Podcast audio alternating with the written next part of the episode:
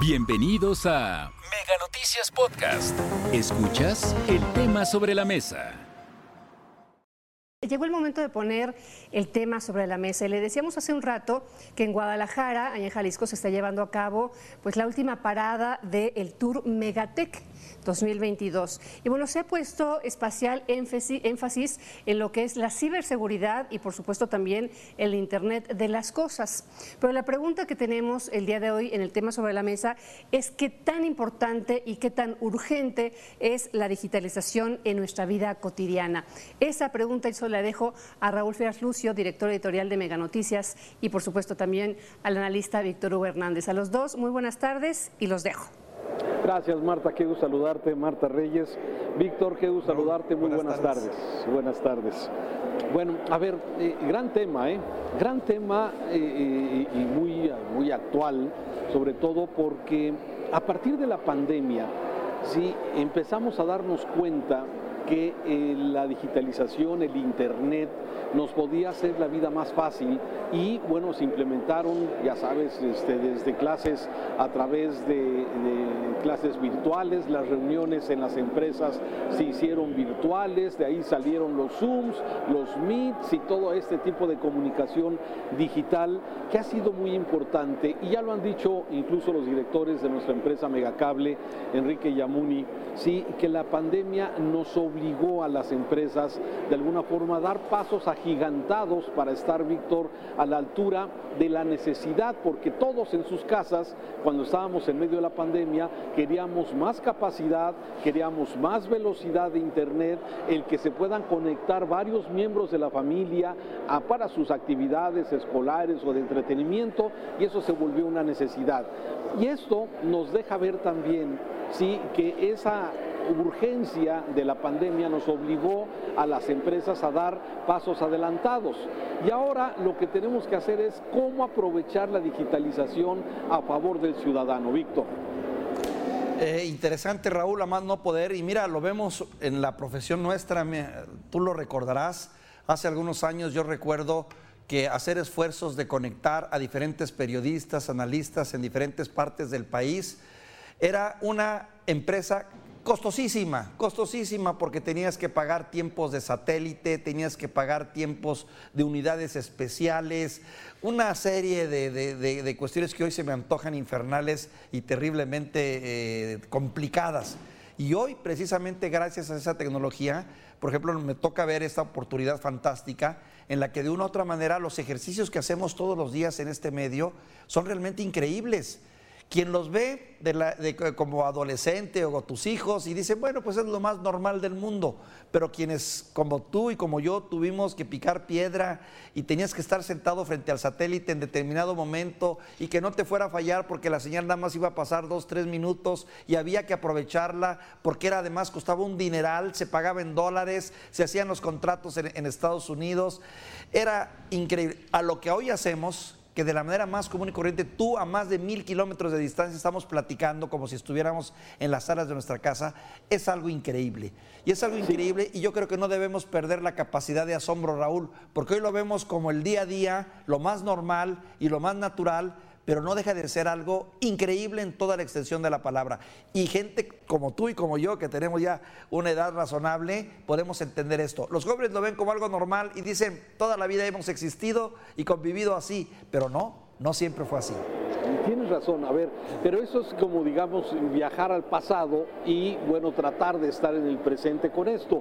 Pero fíjate que eh, hoy que estamos aquí en este evento de Megatech, aquí en Guadalajara, que reúne a lo más eh, moderno, más actual en tecnología, en lo que es precisamente telecomunicaciones, vieras cuántas cosas interesantes que existen, que ya son realidad, pero que no se les saca todo el provecho. Me voy concretamente al tema de la videovigilancia. ¿Cuál es uno de los problemas que tiene nuestro país? La inseguridad, Víctor.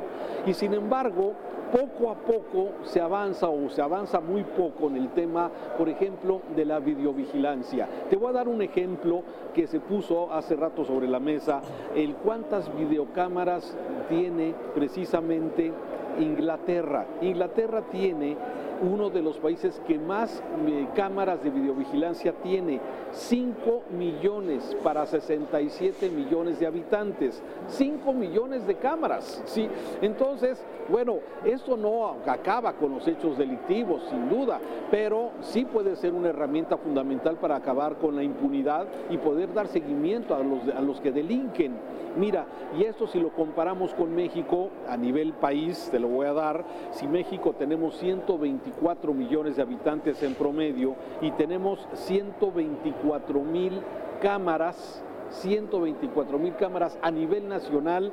Estamos muy por abajo de los estándares que podría tener una ciudad que se puede eh, señalar o un país que se puede señalar como seguro. Te voy a dar otro dato. Guadalajara, zona metropolitana, tiene 6 mil 500 cámaras de videovigilancia y para cubrir más o menos estos 5 millones de habitantes que somos en la zona metropolitana. Es decir, se está usando la videovigilancia, pero todavía hay nichos de oportunidad para no solamente poner cámaras, sino tener el software necesario para dar seguimiento, identificación de rostros, identificación de cámaras y todo lo que se requiere, Víctor, para poder esto. Pero no solo esto, no solamente videovigilancia, sino también en otras actividades de gobierno que podrían simplificar muchísimo ¿sí? las eternas y largas colas que muchas veces se hacen para pagar el predial, para pagar el agua, para pagar o tener algún descuento, una licencia municipal y también para eso sirve la tecnología, pero vamos avanzando a, pues a, a pasitos porque no se está dando ese brinco necesario para poder hacer los trámites mucho más rápido, con menos probabilidades de manejar dinero en efectivo que se presta para la corrupción, Víctor. Así es, así es, no, no, totalmente. Por ejemplo, ese punto que acabas de señalar, que es uno de los grandes problemas en este país, el manejo del dinero. En muchas partes ya no se usa el dinero, ya lo usas a través de tu tarjeta, transacciones claves, etcétera y te ahorras el, compromiso y el conflicto que origina el papel, moneda, el billete como tal, llevarlo, pero sobre todo desde la perspectiva de la seguridad también. Ni duda cabe ¿eh? que es el futuro, como también está claro Raúl, que aquellas ciudades en donde se ha impuesto más la política de las cámaras han disminuido los índices de inseguridad porque Habrá quien diga, es que estamos una sociedad más observada, una sociedad más vigilada, más policíaca. Pero bueno, la verdad es que también tiene su lado positivo, porque hoy por hoy Pongo, por ejemplo, los, los, crímenes que han ocurrido últimamente en la Ciudad de México. En el 80% de ellos ha habido una cámara que ha podido demostrar lo que ocurrieron. Recientemente lo que pasó con esta chica, hombre, que perdió la vida allá, gracias a una cámara se pudo determinar cómo este individuo la sacó cargando a, a la pobre chamaca. Pero no solo eso, ves también quienes asaltan, quienes roban, quienes están haciendo robos en el periférico, etcétera, etcétera. O sea, de que es un gran aliado, es un gran aliado. Ahora, no solo es en el ámbito público que realmente falta mucho por desarrollar en los municipios y en los estados, también en la vida privada, mi querido Raúl, cada vez son más las empresas y cada vez son los, más los ciudadanos comunes que tienen acceso a una cámara porque también se ha abaratado más la tecnología. Antes era impensable poner una cámara y pagarla porque era un dineral que tenías que estar invirtiendo. Pero hoy la verdad se ha vuelto realmente muy accesible tener una cámara en tu casa o en tu negocio y contribuir a la seguridad, que creo que debe ser parte de la cultura de la seguridad, Raúl. Sí, y, además, bueno, Víctor, se ha abaratado, tú bien lo decías, antes tener un servidor o estar conectado a un servidor y tener internet, tú te acordarás, ¿verdad? a ver, no han pasado muchos años desde que nos teníamos que conectar a la vía telefónica, te acordarás que hacía... Me dices que no regrese al pasado. no, pero es que además se ha abaratado el tema, sí, fíjate que hoy estaban dando, por ejemplo, datos de cobertura, por ejemplo, de internet, sí, se puede decir que el 80% del país está ya conectado a Internet de alta velocidad. Y eso es una gran ventaja para muchísimos de las cosas que pudieran hacerse. Muchos gobiernos están trabajando en tener áreas de, de Internet gratuito, áreas públicas, centros históricos, parques de entretenimiento. Y esto de alguna forma tendría que ser, ya el Internet no es un artículo de lujo, no es un servicio para algunos. Hoy ya es un derecho ciudadano, es un derecho tener Internet para tener una buena conectividad y bueno, también hay que darle dignidad a eso. Yo cuando veo a los chamacos, a los niños, a los jovencitos con su celular metidos, eh, viendo un programa o viendo una película o quizás tomando alguna clase en un celular por horas, no, hay que tener las herramientas necesarias, hay que tener las pantallas, las computadoras en casa. Y todo eso se tiene que ir abaratando y también los accesos tanto a Internet como al hardware en este caso, pues también tiene que ser mucho más accesible. A veces vemos como los gobiernos gastan dinero en tanta tontería, ¿sí? Dices, ¿por qué mejor en unas tablets, en unas computadoras que hagan y que le hagan la vida más fácil a muchas familias que tengan escasos recursos económicos y poder tener alguno de estos servicios. Me parece que hay un gran reto y ojalá eventos como este de Megatec eh, que estamos realizando a nivel nacional en diferentes ciudades, sí ayuden a que los que toman decisiones, los tomadores de decisiones, en este caso las autoridades, puedan de alguna forma fijarse que a veces es más fácil, es más rápido es menos complicado hacer los sistemas digitales de todos los procesos que seguir haciendo el clásico papelito, lápiz y borrador. Como a la vieja usanza, mi querido Raúl, y también combatir mucho el analfabetismo digital, ¿eh? que es un problema que debemos de enfrentar día a día, incluso nosotros y todos, pero principalmente tratar de ser una sociedad que también no sea analfabeta digital, eso es importantísimo. Sí, que es un reto, ¿eh? También es un tema generacional.